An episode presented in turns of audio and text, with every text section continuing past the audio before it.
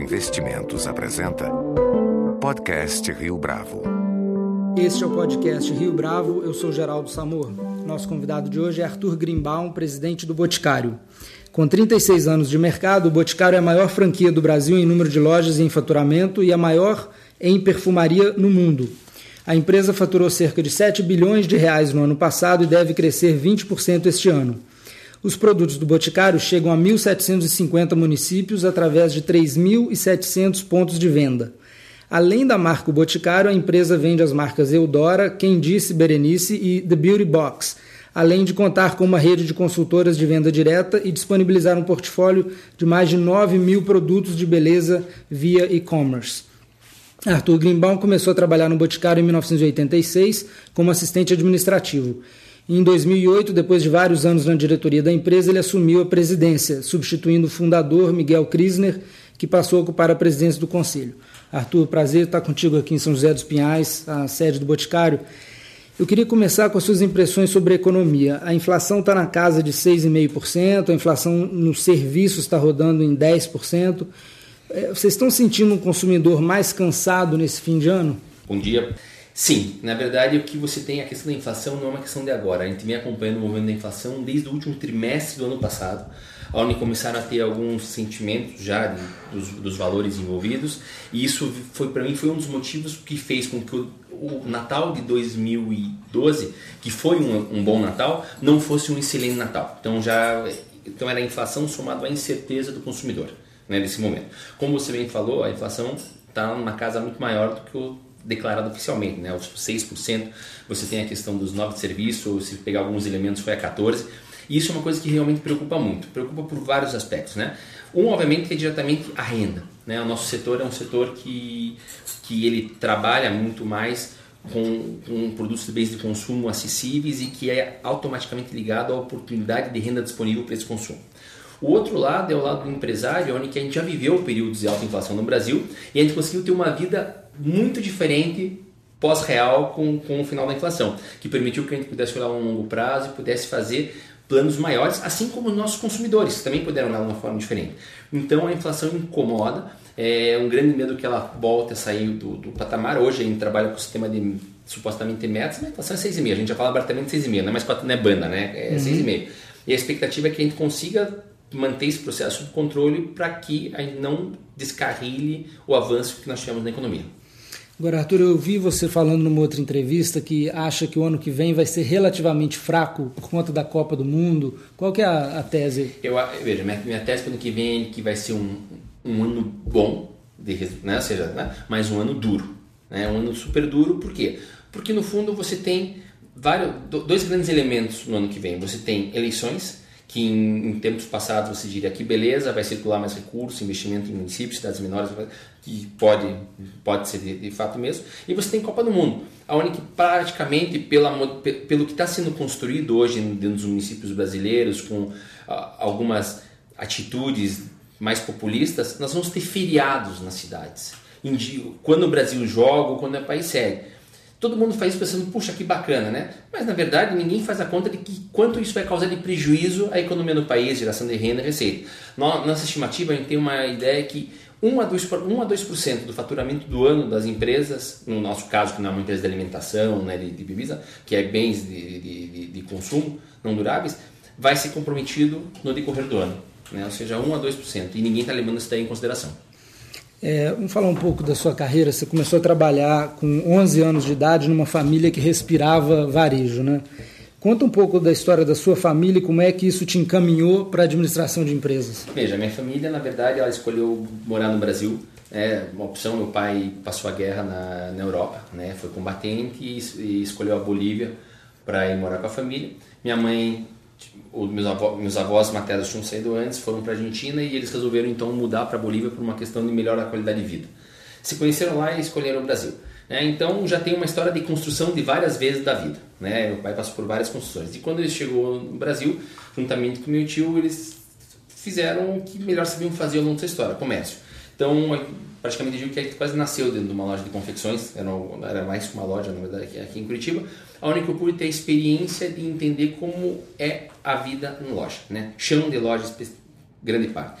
E eu sempre falo que loja é uma pequena grande escola, porque você consegue através de uma loja, independente do tamanho dela, ter contato com todos os elementos da administração do negócio. Tem que saber comprar, tem que saber vender, tem que saber fazer pós-venda, tem que saber dar crédito, tem que saber cobrar caixa, tem que saber pagar duplicado, tem que saber fazer contato com o contador. Você acaba tendo isso daí. E para mim foi muito importante ter isso porque eu pude, nesse, né, nessa época que comecei, ou seja, com 11 anos de idade eu fui ser boy, né, fiz um acordo com meu pai, fui ser boy na loja. Na verdade eu gastava muito mais tempo que o horário bancário nas lojas. Eu fazia inglês, fazia futebol tudo mais, mas eu gastava bastante tempo porque para mim era uma questão de aprendizado. Eu ficava olhando como o consumidor se dirige para uma vitrine, por que, que faz ele escolher uma peça, qual a diferença faz. Roupas, né, que nós tínhamos que as lojas vizinhas também tinham a mesma marca, como que a gente ia conseguir ter a preferência dos clientes vindo para cá? Então, era como era assunto também de casa, para mim e para minhas irmãs, praticamente varejo está quase que na nossa veia. E como é que você entrou no Boticário?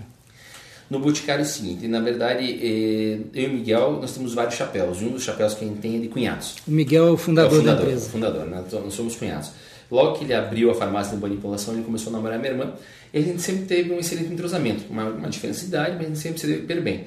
E a gente brincou que um dia a gente ia trabalhar juntos. Nisso, eu trabalhava com o pai, né, nas lojas, e às vezes até que eu tinha um certo desentendimento com meu pai, alguma coisa, eu vinha aqui, batia na porta, dizia, ah, tô aqui, vim trabalhar com você, e dizia, putz, pelo amor de Deus, volta lá que eu não quero problema com meu sogro.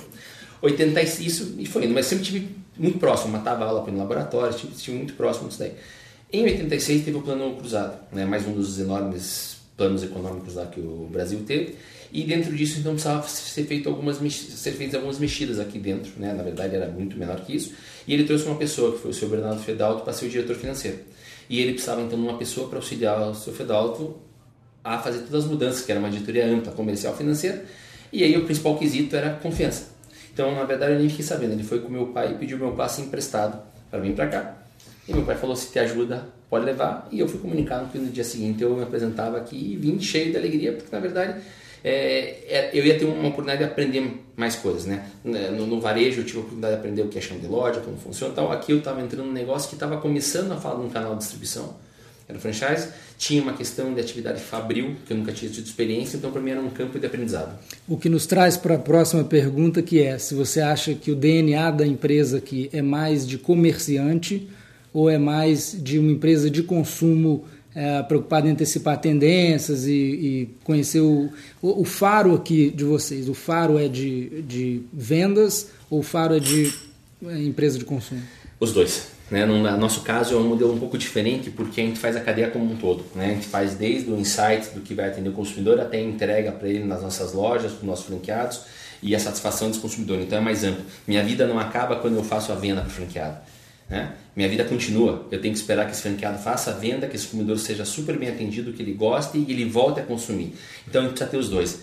Tem que ter todo lado, sim, de conceituação, de pensar, de estruturar um pensamento de futuro com relação a qual é o seu portfólio, quais são os seus serviços, o que, que você tá, gostaria de oferecer para esse consumidor, mas também tem fortemente o lado da entrega que no, no, final das contas ele entrega um produto e um serviço e isso tem que ter uma alta qualidade percebida pelo consumidor disso daí.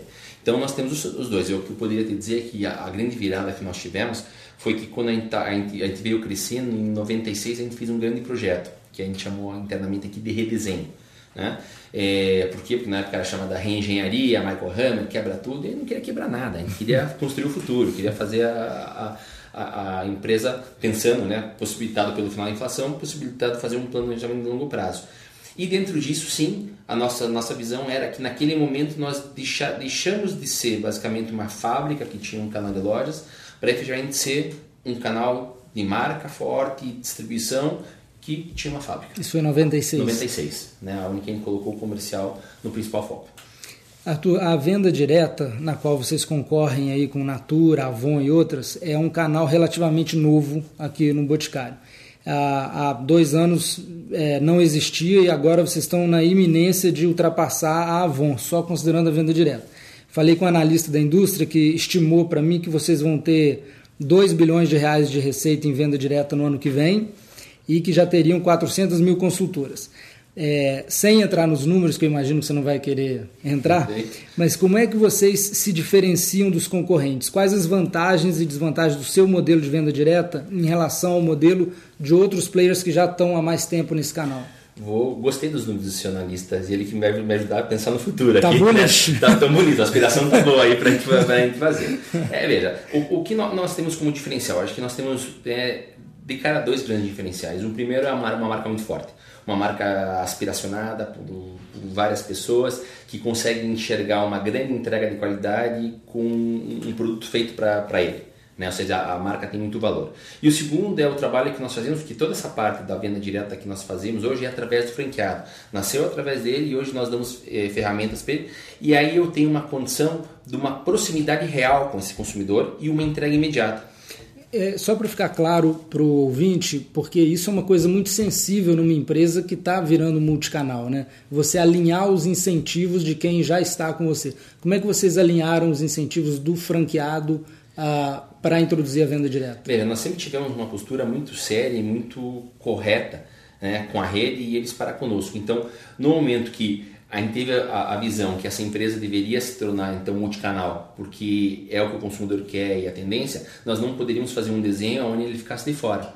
Então, na verdade, nós, nós sentamos, estudamos coisas vindas deles, porque eles já praticavam alguns tipos de venda, como chamava vendas em company, vendas em pequenos municípios. Então, nós formatamos isso e parte através dele. Então, nesse momento, eu tenho esse franqueado interessado em atender melhor o consumidor. Ele não está brigando se a venda sai daqui ou sai de lá.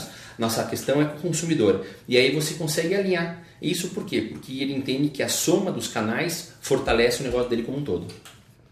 É, você acha que a maior oportunidade de expansão do grupo hoje está em abrir mais lojas ou está na venda direta? Veja, os dois, né? E, e por que eu te falo isso? Porque no fundo a gente vem com um número agressivo de aberturas nos últimos anos a gente abriu uma média de dos, mais de 200 lojas por ano. No ano passado foram 294 novas lojas. Esse ano vão ser 150. Então você fala, puxa, mas desacelerou de 294 para 150? Desacelerou, mas eu queria que alguém me contasse quem abre 150 lojas novas no ano. Né? Então a gente tem sim uma oportunidade de continuar expandindo, a gente vai continuar abrindo lojas sim, mas obviamente que essa questão de venda direta é um terreno novo para nós campo que nós não atuávamos. Então vamos colocando com qualidade através da rede e entendendo bem isso daí, mas é um campo que eu tinha zero de, de, de faturamento e começo a ter um, alguns pontos ali. Então o crescimento proporcionado em maior, mas o nosso principal negócio continua sem dúvida sendo lojas e esse é o que nós vamos estar fazendo. O canal de venda direta é complementar ao que nós temos hoje. Arthur, se você é, pudesse pegar uma qualidade dos seus concorrentes, que qualidade seria essa? Qualidade dos concorrentes? Acho que são, são, são empresas profissionais, bem estruturadas. É, vocês estão no processo de expansão da Quem Disse Berenice, que é a sua linha de maquiagem, não é isso? Ah, o que, que vocês imaginam para essa marca? Que espaço que ela vem ocupar? Veja, na verdade não é só uma linha de maquiagem, é uma unidade de negócio. Quem Disse Berenice é uma, é uma loja né, eh, que visa atender todas as necessidades de maquiagem do, do, da consumidora, mas com uma abordagem diferente. Quem diz experiência prega uma liberdade de atuação, prega não a ditadura das regras, enquanto que outras marcas e até outras marcas que nós temos no portfólio são muito atreladas, por exemplo, à moda, como o Make Be do Boticário. Essa prega um, um, outro conceito, a liberdade de se produzir, errou, apaga, quem diz que eu não posso usar batom vermelho de dia, ou seja, daqui. E ela é fe foi feita para ser uma unidade de negócio onde ela é uma especialista de maquiagem.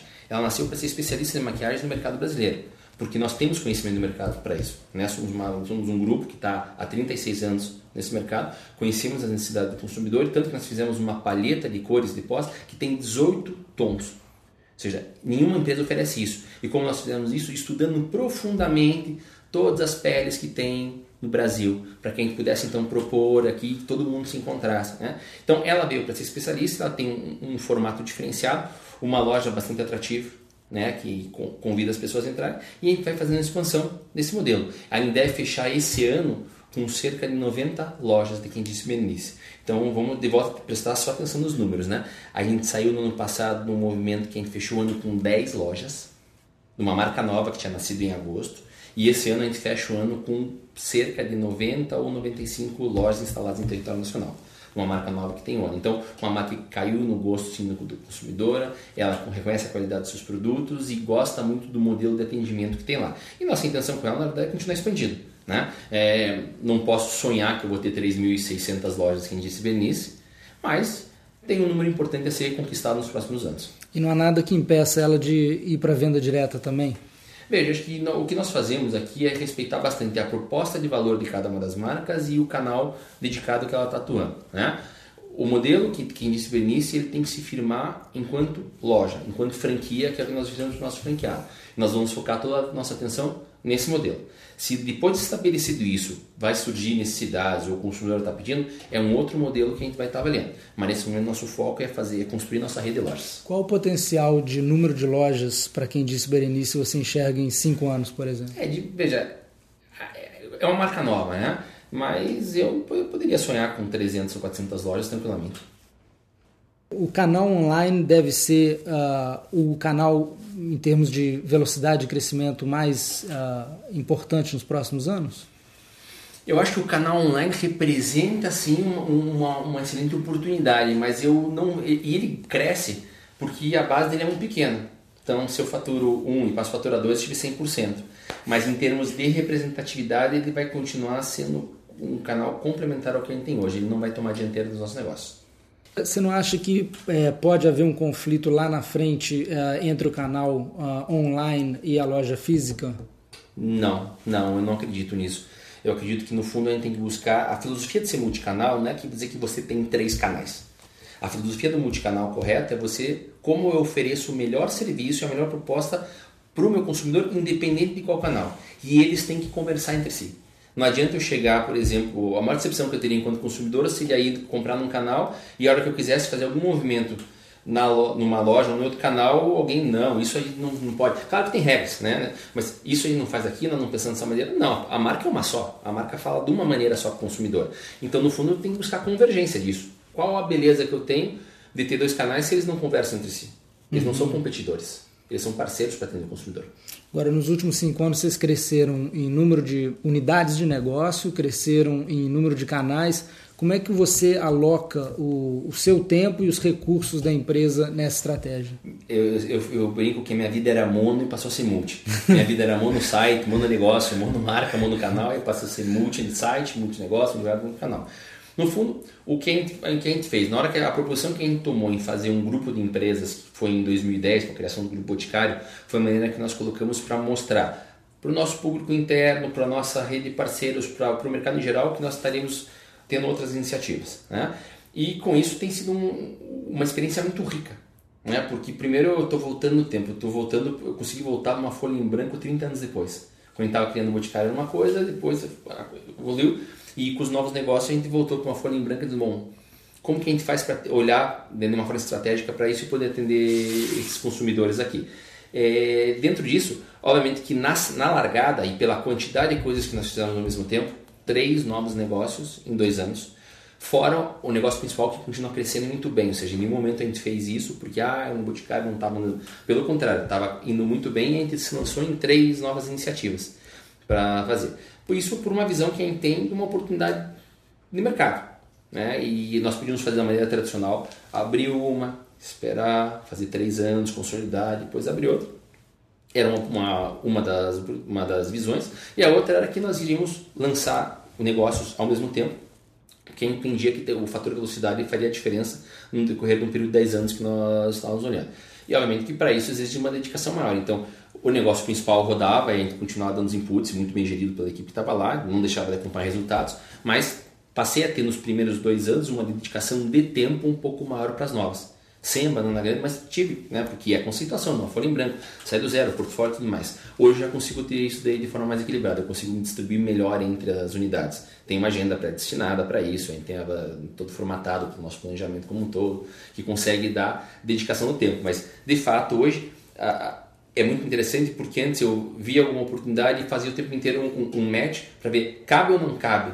Hoje eu falo, ok, talvez não caiba aqui, mas pode ser aqui, aqui, aqui, aqui. Ou seja, o mundo se abriu.